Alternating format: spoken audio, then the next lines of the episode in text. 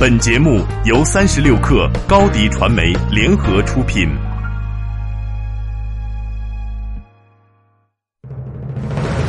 大家好，我是朱啸虎，让一部分人先听到未来，推荐您收听八点一刻。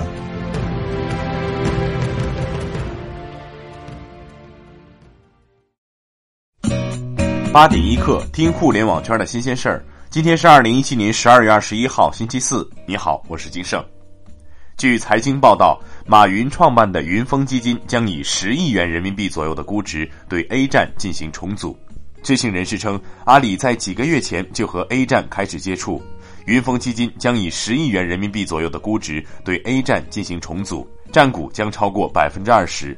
最终，合一集团与云峰基金在 A 站所占股份一共将超过百分之五十，实现阿里巴巴对 A 站的控股。有媒体就此向 A 站求证，对方表示不方便回复。摩拜单车昨天宣布与日本最大移动社交网络服务商 LINE 达成战略合作，同时 LINE 已领投摩拜单车日本子公司的 A 轮融资，未来双方将合作拓展日本共享单车市场。LINE 已成为摩拜日本的第一大外部股东，持有摩拜日本不多于百分之二十的股份。双方将在多个领域深度合作，加速无桩智能共享单车在日本落地发展。未来几个月，Line App 将新增摩拜单车独家入口，七千一百万日本 Line 用户将能够更加方便快捷地注册和使用摩拜单车。在摩拜单车已经入驻的城市，用户只需通过 Line App 扫描车身二维码即可解锁用车，并通过 Line Pay 移动支付服务或其他渠道支付车费。小米百货商店推出了一款五块钱还包邮的方便面，外界大呼小米要进军泡面业了，与康师傅和统一抢生意。最近一段时间，朋友圈被小米的一款番茄鸡蛋冻干面刷屏了。这款番茄鸡蛋面与普通泡面不太一样，采用了真空冷冻干燥技术，也就是将菜包进行物理脱水冷冻的方式保存，用热水就可以还原炒菜的感觉，颇有些生面现煮的感觉。昨天雷军坐不住发话了，说这纯属标题党。不过网友们还有点小失望，纷纷在雷军的头条号评论，很喜欢雷总的杯面，好吃。昨天买了一箱，很好吃。雷总不认真考虑下进军泡面业吗？还有网友建议称，雷总番茄面的量太少了，求加量。看完网友的反应，其实雷军还真可以考虑下进军泡面业。共享充电宝是否能活下去，关键还是要看能否赚到钱。昨天，来电科技创始人 CEO 袁炳松接受媒体采访时说，来电科技已经实现了收支平衡，这是首家共享充电宝企业对外宣称实现了收支平衡。袁炳松说：“我们一个月能营收一两千万元。”来电科技成立于二零一四年八月，是首家和芝麻信用合作的共享经纪公司。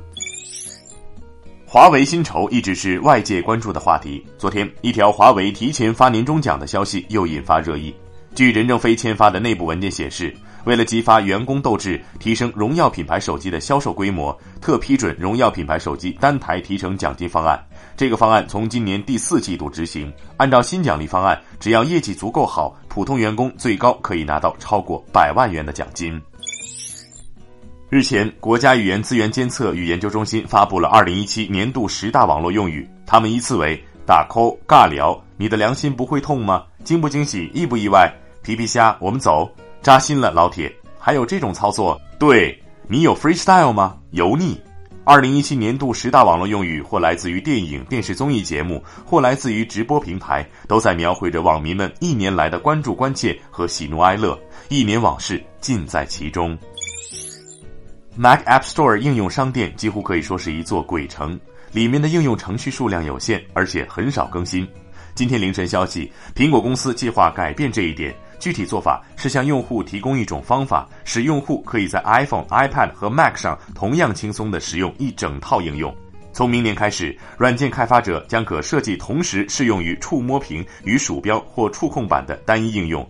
具体要看软件是在 iPhone 和 iPad 操作系统上运行，还是在 Mac 硬件上运行。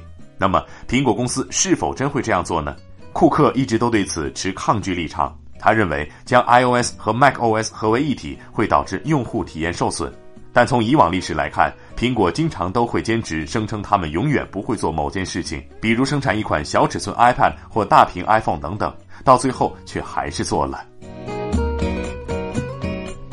十二月二十二号，也就是明天，三十六氪微信公众号将发布一条重磅消息，也会有大福利送给大家，当天记得关注哦。最后，我们来了解部分城市最新的天气情况：北京今天晴，零下六度到六度；上海晴，五度到十度；杭州晴，零度到十度；深圳晴，九度到十八度。天气晴好，朋友们外出仍需注意保暖，谨防感冒。以上信息由中国天气通提供。好，今天就先聊到这儿。责编：彦东，我是金盛，八点一刻，咱们明天见。